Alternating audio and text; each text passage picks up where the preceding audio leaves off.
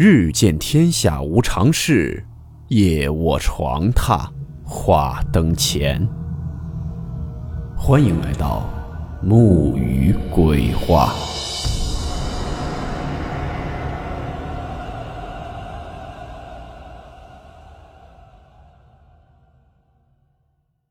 大家好，我是木鱼。今天这个故事。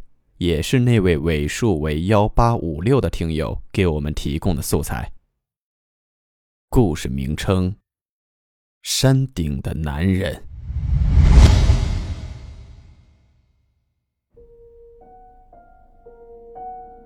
我们今天所讲述的这起事件，也是一起搜救员在搜救一名被困者时发生的一起离奇诡异的事件。和之前那起诱拐儿童的奇怪女人属于一个系列。为了方便新来的听友们了解具体情况，我再给大家简单的介绍一下。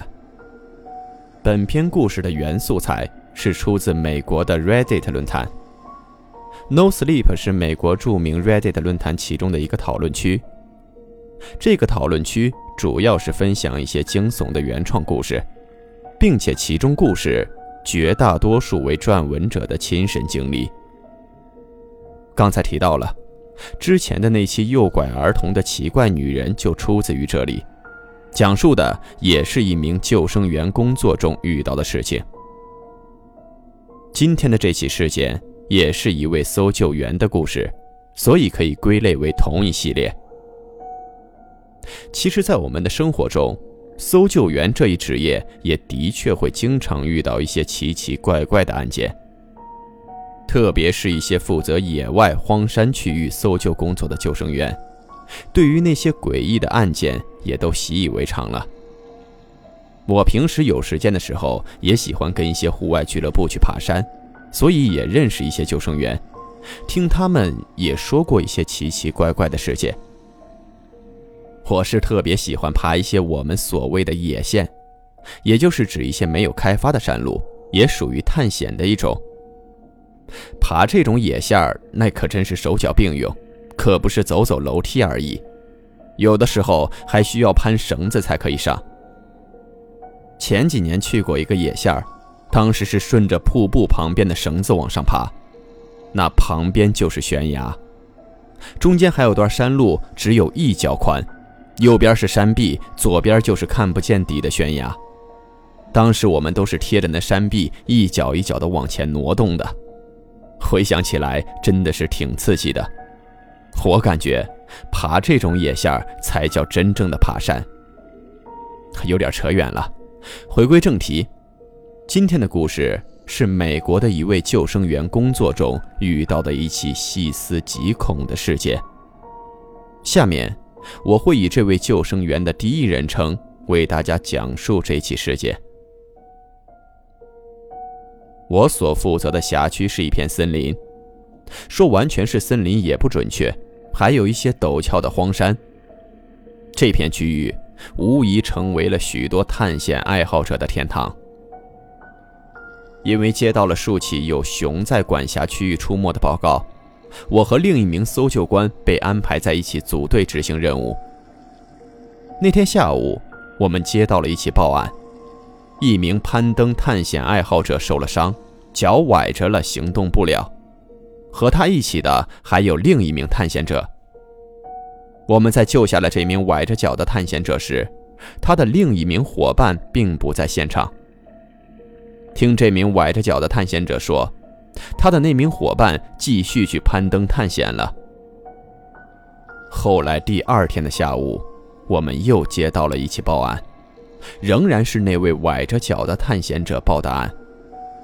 这次，他所报的案件，是他的那位朋友，在规定返程的时刻却完全没有现身，已经一天了，怎么都联系不到他的那位朋友。我们小队就开始对这名探险者展开搜索营救，结果我们费了很大的劲儿，足足搜索了一天，才爬上了我们认为他可能所在的地点。在那儿，我们发现他被卡在了一条岩缝之中，他的腿断了，并且情况看上去并不乐观。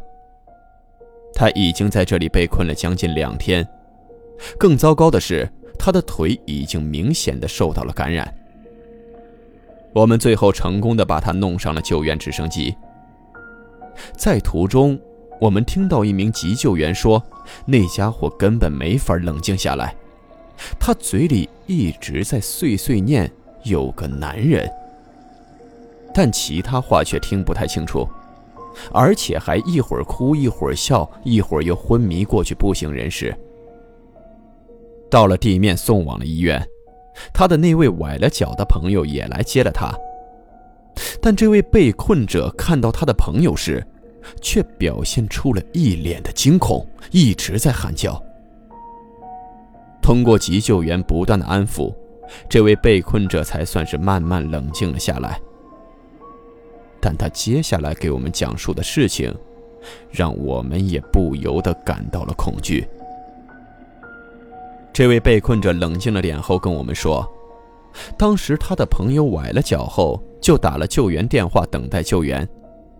因为攀登这种山是没有回头路的，他自己都不能往回走，更不可能背着他的朋友回去。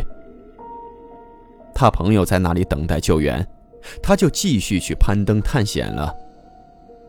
直到他爬到山顶时，却发现有个男人。已经站在了那里。那人穿着一身派克大衣和一条滑雪裤，那穿着和他那位崴脚的朋友一模一样，但除此之外完全没有任何登山装备。刚开始他只是以为是他的朋友脚好了，自己从别的路线爬了上来，虽然感觉有些奇怪，但并没有多想。他先是喊了他朋友一声，但那个男人站在那里没有任何回应，也不见有任何动作，就在那里背对着他站着。他毫无防备地走向了那个男人，然而当那个男人转过身时，他发现那人根本没有脸，本该长着脸的位置完全是一片空白。他被眼前的景象彻底吓坏了，结果因为下山时速度太快摔了下去。他回忆说，自己整晚都能听到那个男人在山崖上爬动，并发出一种恐怖浑浊的声音。期间，他被恐惧折磨到昏迷了好几次，但每次醒来后，那声音仍然会出现在他周围。他就是在这样一个环境中苦苦支撑了两天，也难怪在救到他后，他的精神出现了很大的问题，在看到他的朋友时，却露出了那种惊恐的表情和尖叫。他能幸存下来，已经是不幸中的万幸了。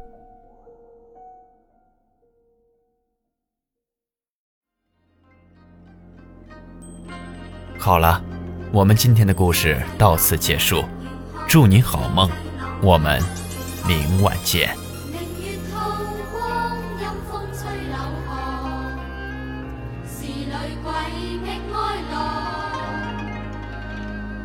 谁人愿？